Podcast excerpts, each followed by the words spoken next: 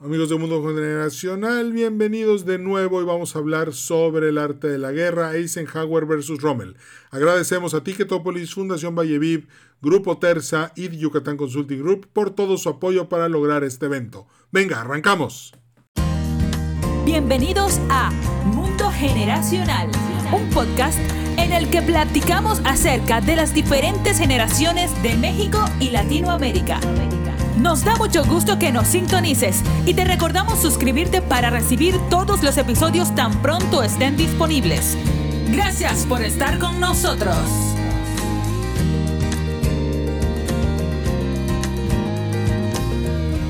Amigos de Mundo Generacional, bienvenidos a un nuevo episodio del Arte de la Guerra. Hoy vamos a hablar sobre el desembarco de Normandía, D-Day, el 6 de junio de 1944 y vamos a analizar a dos personalidades clave en las acciones militares de este día. Uno es el general David Dwight Eisenhower y el otro es Erwin Johansen Eugene Rommel. Para que nos vayamos ubicando, Rommel y Eisenhower eh, pertenecen a la misma generación. Uno, Eisenhower nace el 14 de octubre de 1890 y Erwin Rommel nace el 15 de noviembre de 1891. O sea que dentro de tres días, a la publicación de este podcast, Rommel estaría cumpliendo 130 años de vida y Eisenhower acaba de cumplir los 131 años de vida. Ahora sí vamos a analizar estos personajes desde la perspectiva del arte de la guerra, vamos a ver cómo son sus personalidades, vamos a entender cómo tomó decisiones cada uno de ellos y vamos a hacer un divertidísimo eh, análisis de este tema. Vamos a empezar por Rommel. Eh, a Rommel lo conocí eh, desde muy chico en un libro de cuentos que me regaló mi mamá.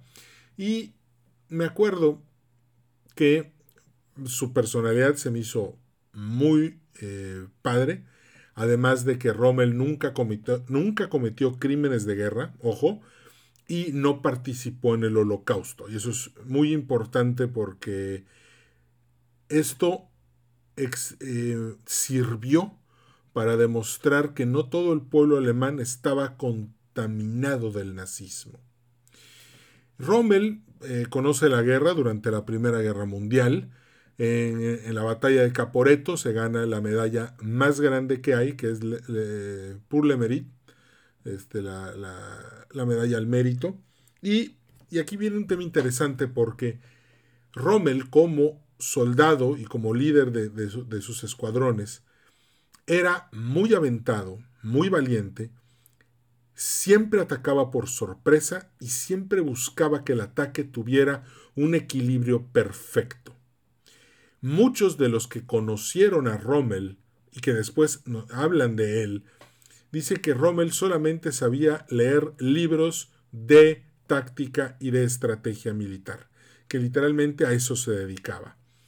Claro, Rommel tiene un libro increíble que se llama Infantry Attacks, ya lo leí, que narra sus em, decisiones en la Primera Guerra Mundial y cómo llegó a ganarse la medalla de más alto valor que puede ganar un soldado alemán peleando por su patria. Esto fue en la batalla de Caporeto. Rommel crece como un analista em, táctico, un gran táctico, nace como un soldado eh, que aprovecha muy bien las oportunidades. Estoy hablando de la Primera Guerra Mundial. Eh, en cierta ocasión estaba él haciendo una patrulla y de repente él y sus cuatro compañeros ven que hay un, hay un grupo de franceses que están descansando, pero son como 200. Y su genio militar, el que le permitía hacer la guerra sin convertirse en tirano, hace que entre él y sus cuatro camaradas ataquen la posición francesa, empiecen a disparar de una manera muy rítmica, para que pareciera que habían francotiradores por toda el área y finalmente los franceses terminaron rindiéndose. O sea, cuatro soldados dirigidos por Rommel lograron descuartizar por completo y hacer que se rindieran un ejército, una división de 200 soldados franceses. Estas lecciones que, que Rommel tiene, las hace sobre el frente de batalla. Rommel aprendió a ser un general que estaba en la primera fila siempre. Rommel, eh, eh, en, lo más brutal de la batalla, de repente los soldados de primera línea volteaban a ver y veían que Rommel estaba a un lado de ellos, analizando el campo de batalla, tomando decisiones y levantando la moral de su gente. Claro, esto hacía que la tropa lo adorara. Decían, es uno de los nuestros. O sea, está aquí con nosotros recibiendo balas, siendo que podría echarse para atrás y, dar órdenes de un escritorio, pero no, está al frente. Y obviamente esto pues era arriesgado, pero hay que tener en cuenta algo de la personalidad de Rommel. Rommel nunca peleó en Flandes, o sea, Rommel nunca estuvo en las trincheras de la, de la guerra entre Inglaterra y Francia contra Alemania. Entonces, al no haber estado en esta zona, este, eso le permitió aplicar sus conocimientos en materia de movimiento. Rommel creía mucho en la sorpresa, creía mucho en la capacidad para moverse, en la velocidad, y creía mucho en que una vez tomada la decisión, ésta tenía que ejecutarse con toda la fuerza posible. De hecho, este podcast siempre lo he dicho, Puedes dudar mientras tomas la decisión, pero una vez que tomas la decisión, tienes que ser implacable y, lanzarte a fondo para lograr lo que te acabas de proponer. Y ese era Rommel. Pero aquí hay un detalle. Si Rommel hubiera peleado en Flandes y hubiera tenido esta estrategia de guerra esta, y esta, este hábito de siempre estar al frente de la batalla, probablemente lo hubieran matado y no hubiera habido zorro del desierto. Ese es un detalle interesante porque en Flandes era imposible ser un general de primera línea, porque los que estaban en primera línea se morían todos. Para que te des una idea, eh, si viste la película de la, la Mujer Maravilla, cuando estos se tratan de infiltrar entre las trincheras, es durísimo porque nada más sale un soldado de la trinchera y habían nidos de ametralladoras que se, que se echaban inmediatamente sobre los que salían de las trincheras. Lo peor de todo es que además había alambre con púas y cañones de artillería listos para disparar en el momento en el que alguien quisiera avanzar. Por eso la guerra de las trincheras era tan difícil y por eso tantos soldados, sobre todo alemanes, terminaron odiándola. Así nació el Blitzkrieg. Buscar concentrar todo el poder de fuego en un solo punto, romper la línea enemiga, penetrar, tomar las posiciones más importantes y a partir de ahí hacer un círculo muy grande, rodear al enemigo y obligándolo a rendirse. Ese es el Blitzkrieg alemán. Claro, el estilo estático fuerte de la línea Maginot, de tratar de hacer la línea fuerte en todos los lugares. Lo único que logró fue hacer una línea sumamente quebradiza. ¿Qué pasó cuando, cuando Rommel eh, agarra la séptima división Panzer ya en la Segunda Guerra Mundial? Aplicó sus conocimientos de sorpresa y velocidad y a la séptima división Panzer se le pasó a conocer como la división fantasma, porque aparecía en lugares donde nadie se la esperaba, obligando a rendirse a los franceses y a los belgas. Entonces, este, este, es Rommel. Velocidad, frente de batalla, adelante, motivando a la tropa, siempre siendo el primero en avanzar, en tomar el rifle y en dar el ejemplo. Bueno, también lo podemos ver en el Africa Corps, donde se gana su apodo, el zorro del desierto. Y bueno, pues aquí, ¿cómo le hizo? Pues, y lo mismo, sorpresa y velocidad organizó un desfile eh, en, uno de los puertos donde había desembarcado y puso a los tanques a girar alrededor de la cuadra para que la inteligencia británica se confundiera y pensara que tenía 100 tanques. Y no, era el mismo tanque que le estaba dando la vuelta y la vuelta y la vuelta a la cuadra. Él sabía que los espías lo estaban observando y por eso hizo ese, esta técnica.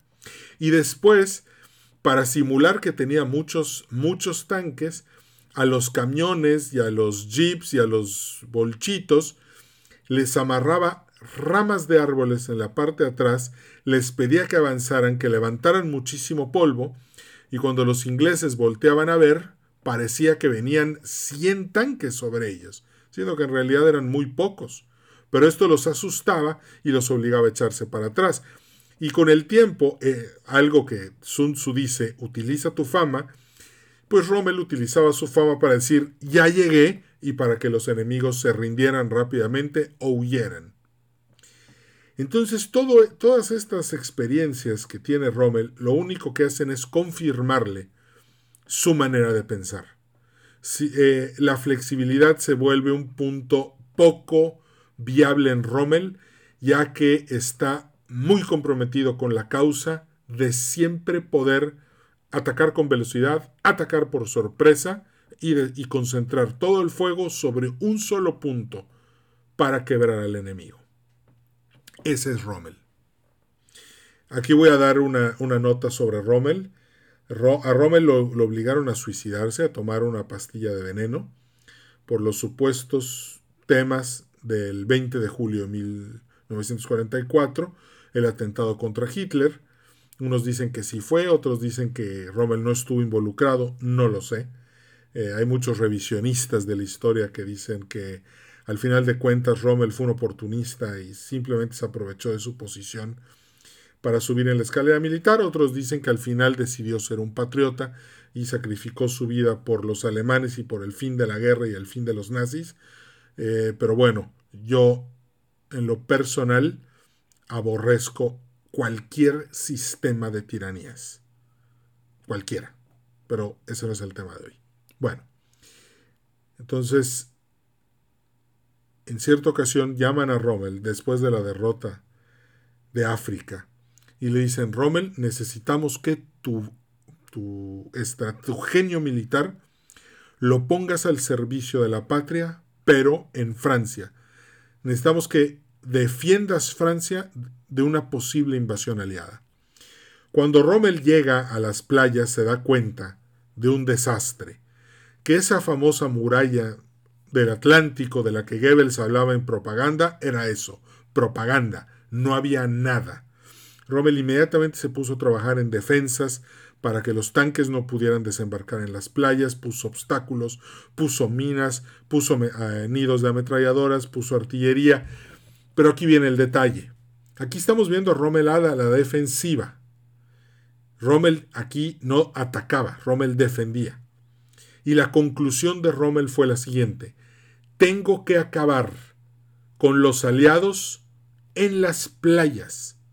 No puedo permitir que entren a Francia porque adentro de Francia la defensa ya va a ser imposible. Rommel, por la experiencia que había tenido en África, sabía lo que significaba la superioridad aérea de los aliados y sabía que lo iban a destruir. Entonces Rommel decía, tengo mi decisión es destruir a los aliados en las playas. Necesitamos que las divisiones Panzers estén todas en el frente de batalla. Incluso tenemos que esconder los tanques para que puedan generar sorpresa a la hora de que los aliados traten de avanzar. Y obviamente se puso a tratar de levantar todo lo posible una defensa eh, dinámica contra las playas contra en las playas de Normandía, de, Francia, en contra de los aliados. Esto, ¿cómo lo resolvió Rommel? Muy sencillo. Agarró un compás, midió el alcance de los cazas americanos e ingleses, midió el alcance y dijo, estos son los puntos de desembarco. El más probable era el Pas de Calais. Ahora, aquí viene la intuición. Rommel estaba seguro de que la invasión iba a ser en el Pas de Calais, que es el punto más cercano entre Francia e Inglaterra.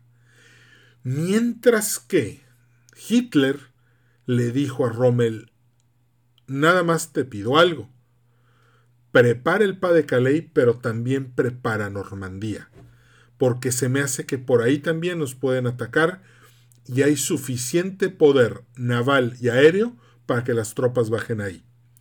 Y enseguida los generales, que son muy ortodoxos, los que eran muy ortodoxos, dijeron que era imposible que fuera Normandía, porque quedaba muy lejos y era más fácil hacerlo en el Pas de Calais, y, y muchos denostaron el plan de Normandía precisamente porque se fueron por la estrategia más ortodoxa, que era desembarcar en el Pas de Calais, y ahorita vamos a ver qué pasó. Ahora vamos a pasar a ver las cosas desde la perspectiva de Eisenhower. Ojo, Eisenhower también fue presidente de Estados Unidos, Richard Nixon fue su vicepresidente y al final eh, John F. Kennedy fue el presidente que estuvo después de Eisenhower. Este, Eisenhower era el comandante supremo de la, toda la fuerza militar expedicionaria en Europa del ejército de los aliados. Y habían un chorro aliados, Francia libre, eh, checoslovacos, búlgaros, polacos, este, brasileños, americanos, británicos, de todo. Em, Eisenhower sabía que se enfrentaba a Rommel y no era algo que debía desestimarse. Por lo tanto, necesitaba preparar muy bien la estrategia con la cual iba a vencer a Rommel y finalmente al ejército alemán. Uno de estos puntos fue precisamente no seleccionar el Pas de Calais porque ahí era muy obvio que iba a ser el ataque. Entonces por eso decidió no irse por el ataque más obvio, sino irse por el ataque menos obvio, que era atacando Normandía. Sin embargo, Eisenhower aprovechó y dijo, vamos a hacer una cosa. Hay que hacerles creer a los alemanes que seguimos firmes con la idea de desembarcar en el Pas de Calais. Y como George Patton estaba castigado por haber abofeteado a un soldado que tenía una crisis nerviosa y estaba prohibido que participara en la pelea, los americanos hicieron un ejército de mentiritas, tanques inflables, aviones inflables, soldados que no eran, casas de campaña, eh, suministros, todo lo necesario para que los alemanes en sus vuelos de reconocimiento pudieran ver que el desembarco iba a ser en el Pas de Calais. Y como Patton estaba castigado, nombraron a Patton el general encargado de los desembarcos en el Pas de Calais. Cuando los alemanes supieron que a Patton lo habían bajado de las gradas y ya no podía eh, pelear por haber abofeteado a ese soldado, sucedió algo. Dijeron, no, eso es mentira. ¿Cómo se van a deshacer los americanos de su mejor soldado por unas cuantas bofetadas? No, es un truco, nos están engañando para que no, para que no veamos venir la verdad de este ataque pero en realidad era contrainteligencia lo que estaba pasando. Porque efectivamente Patton estaba castigado, no iba a pelear y lo pusieron al frente de un ejército de aparatos que se inflaban, como globos que iban a simular un ataque en el Pas de Calais. Ahora, cuando Eisenhower toma el control y tiene que empezar a analizar, dice, bueno, decisión número uno, no va a ser el Pas de Calais, va a ser Normandía. Decisión número dos, ¿Cuál va a ser el, motivo? ¿Vamos a entrar con infantería? ¿Vamos a tratar de, crear cabezas de playa? Después vamos a tratar de interconectar esas cabezas de playa y finalmente vamos a permitir que, los, que la artillería móvil y que los tanques empiecen a desembarcar para fortificar estas cabezas de playa y después lanzar una operación que nos permita empezar a liberar Francia, porque pues Francia estaba ocupada por, por todo el ejército alemán. Y aquí viene un detalle importante, porque bien, siendo testigos de lo que los paracaidistas alemanes habían logrado a principios de la guerra, pasó algo interesante. Hitler perdió la fe en los paracaidistas después de la después de, la invasión de Creta fueron demasiados muertos y Hitler dijo no, ya no más. Pero los aliados vieron con tanta admiración, perdón, vieron con tanta admiración el desempeño de los paracaidistas alemanes que decidieron crear sus propios este, divisiones alemanas, eh, eh, perdón, divisiones de paracaidistas aliadas.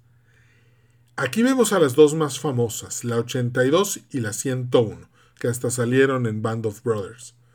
Era una división de paracaidistas tremenda. Y también había una británica.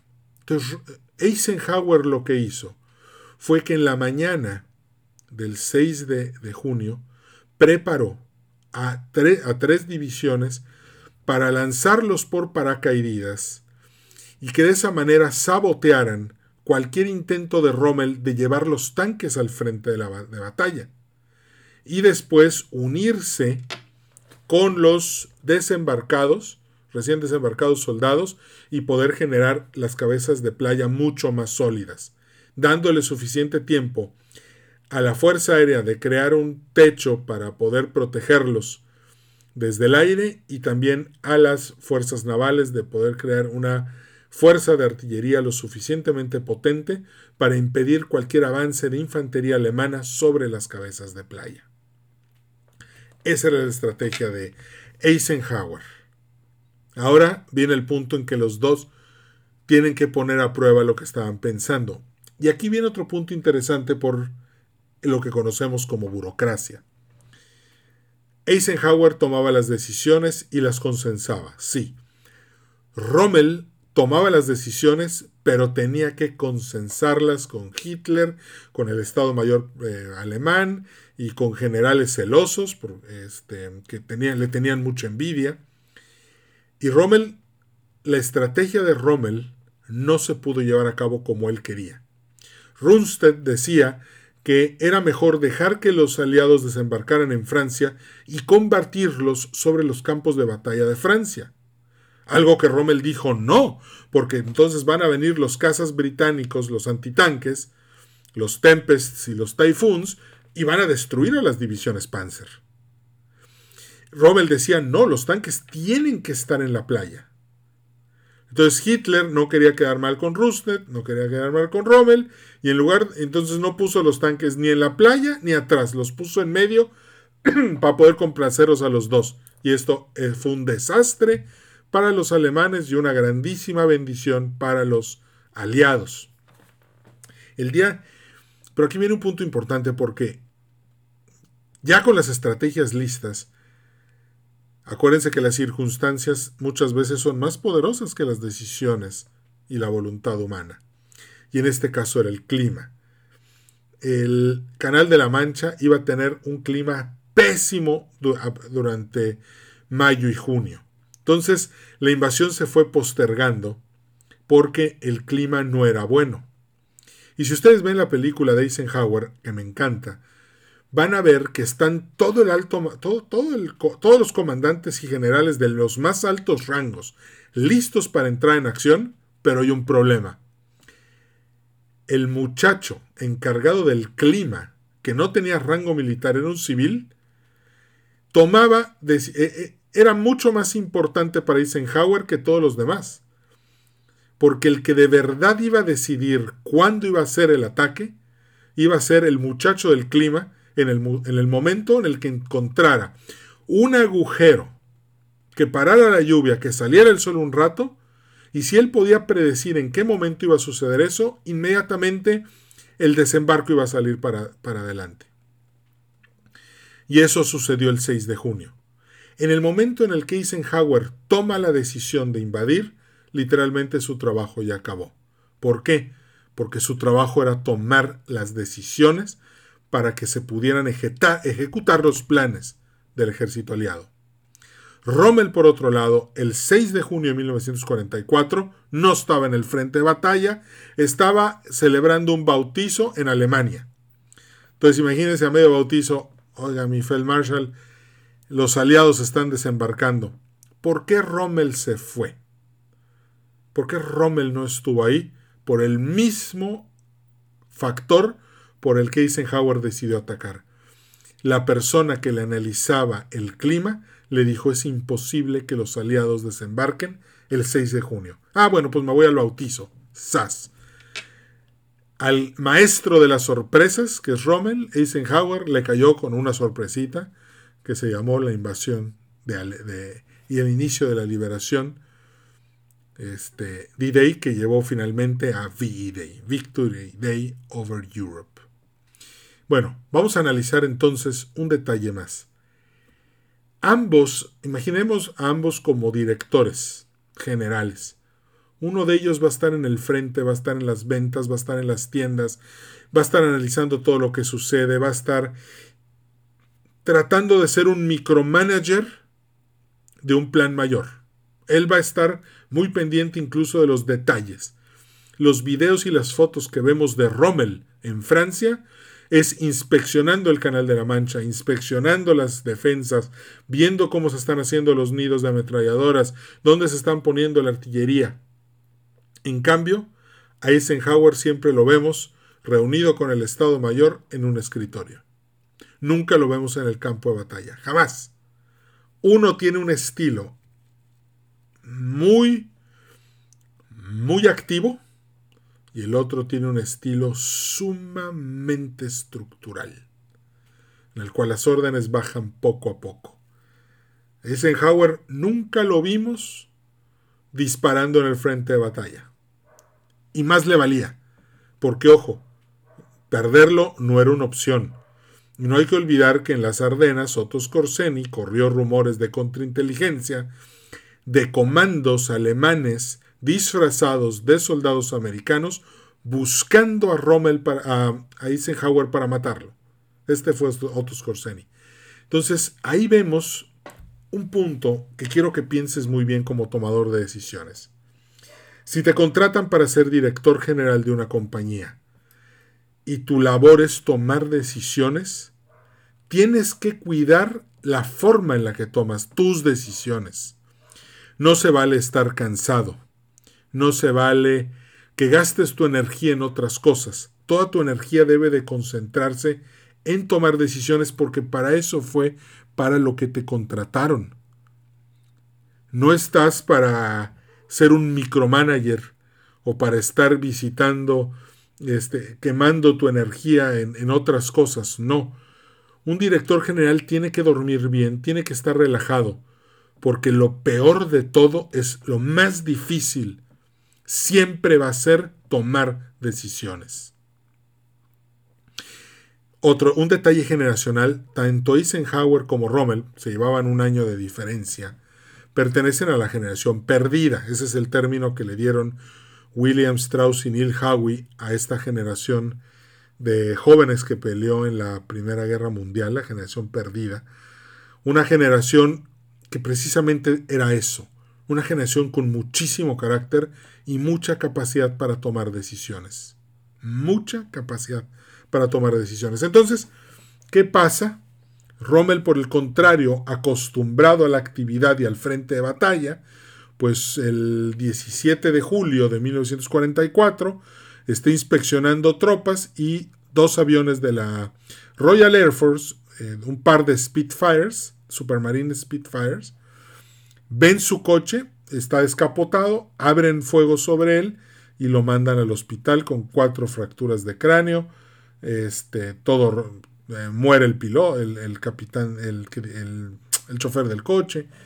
Entonces, ese fue el precio de estar en el frente de batalla. Pues sí, a Roma le gustaba, sí, lo aprendió en el frente oriental, sí, efectivamente, en la Primera Guerra Mundial, pero su aplicación en la Segunda Guerra Mundial tal vez debió haber sido un poco diferente.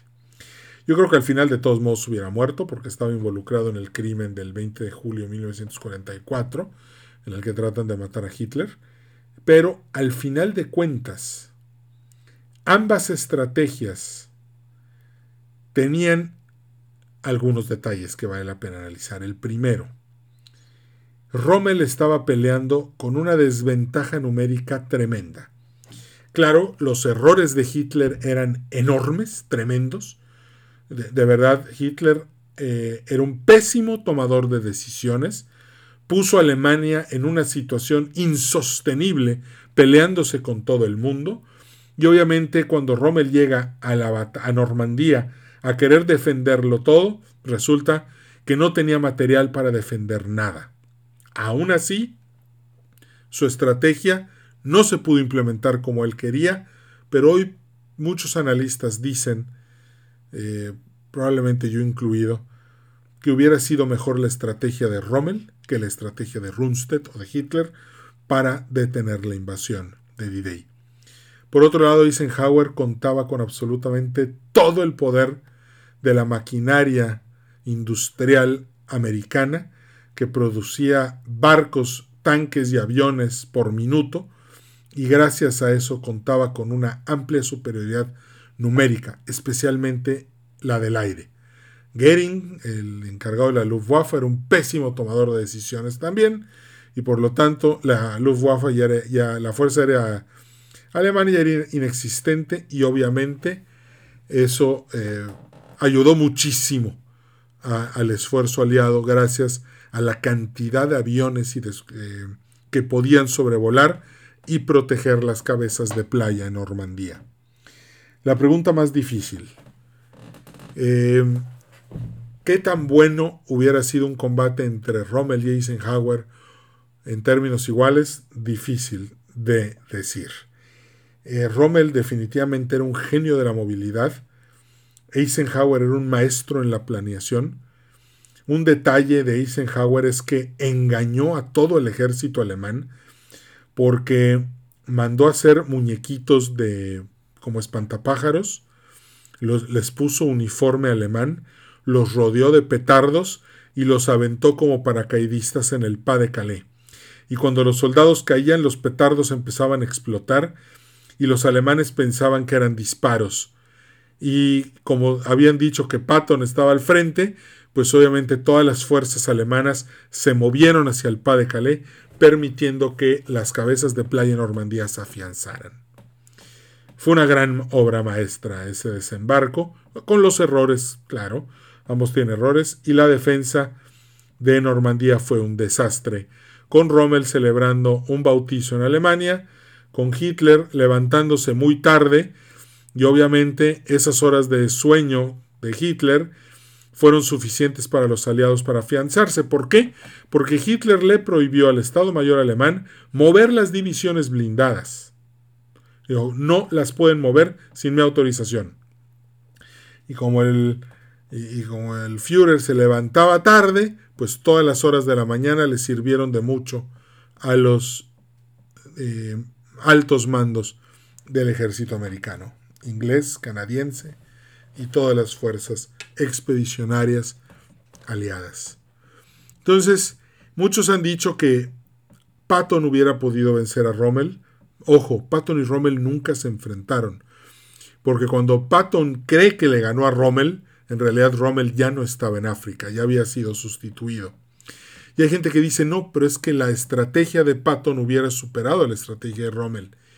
Eh, difícil, ese es un debate de cantina que puede durar horas y horas sin acabarse. Aún así, hay un detalle muy importante y, Patton lo reconoce. Patton aprendió leyendo el libro de Rommel. Entonces, bueno, hay que ver si el alumno supera al maestro. El tema es, como tomador de decisiones, tienes que decidir si eres un general de escritorio o un general del frente de batalla. No importa cuál escojas. El tema es que lo más difícil a lo que te vas a enfrentar siempre es a tomar una decisión y a sostenerla. Temblar y dudar, como le pasó al alto mando alemán, que no sabía si poner los tanques en la playa, en medio o totalmente adentro de las tierras francesas, fue lo que les costó la derrota. Qué bueno que perdieron, sinceramente. El régimen nazi y, los tiranos de la historia, pues qué bueno que son derrotados, bravo, viva, buenísimo. Y qué bueno que se equivocaron. Pero ojo, tú como general, tú como emprendedor, como director general, como líder de una campaña política en las que he visto cómo el alto mando se pelea porque no sabe si poner los tanques al frente, en medio o al final, y termina costándole al diputado el puesto. ¿Por qué? Porque no se definen las cosas o porque se mete la política y a tratar de darle un gusto, un poco de gusto a todos y se forma un mamarracho de plan de guerra y finalmente llega el otro con uno con mejores decisiones, mejor planeación, mejor unidad, buscando el rendimiento de, de cada pieza de combate, como es en el ajedrez. En el ajedrez no hay espacio para burocracia, o ganas o pierdes. Y tienes que ser tienen que ser las mejores eh, tomas, las mejores decisiones para poder ejecutar un plan con éxito. Entonces esa es la lección de hoy. No importa cómo estés, simplemente haz bien tu plan, hazlo fuerte y, acuérdate que una vez que se dispara la primera bala, la primera baja que hay son tus planes porque vas a tener, inmediatamente vas a tener que empezar a ajustarlos sobre la marcha y ahí está el peligro de que tu estrategia cambie y sea derrotada. Entonces, si eres un emprendedor, si eres un, este, director general, un director de mercadotecnia, un director de campañas políticas, toma la decisión. La que sea, pero tómala. No titubes. La fuerza está en ejecutar lo que estás planeando. Bueno, pues nos despedimos. Muchísimas gracias por haber sintonizado un capítulo más de El arte de la guerra de mundo generacional. Nos despedimos agradeciendo a nuestros patrocinadores, Fundación Valle Viv, que atiende a las personas víctimas de la violencia en el noroeste de México, a The Yucatán Consulting Group y a Luis Quijano, gracias por toda la ayuda que nos dan. Si estás pensando en armar un gobierno corporativo o invertir aquí en Yucatán, contáctalos, yucatanconsultinggroup.com.mx, a Ticketopolis, el auditorio virtual más grande de América Latina, para que organices ahí tus eventos, www.ticketopolis.com.mx y finalmente a Grupo Terza. Si estás pensando en llantas nuevas, en coches nuevos, Renault, Peugeot o Jack, búscalos www.grupoterza.com.mx para que puedas estrenar un vehículo nuevo. Me dio muchísimo gusto saludarte y no olvides, esto se trata de tomar decisiones. Gusto en saludarte, nos vemos en el siguiente episodio del podcast Mundo Generacional. Cambio y fuera. Gracias por haber escuchado Mundo Generacional. En nombre de todo el equipo te deseamos mucho éxito. Danos un like en Facebook, Podcast Mundo Generacional y suscríbete al boletín semanal en edwincarcano.com slash contacto.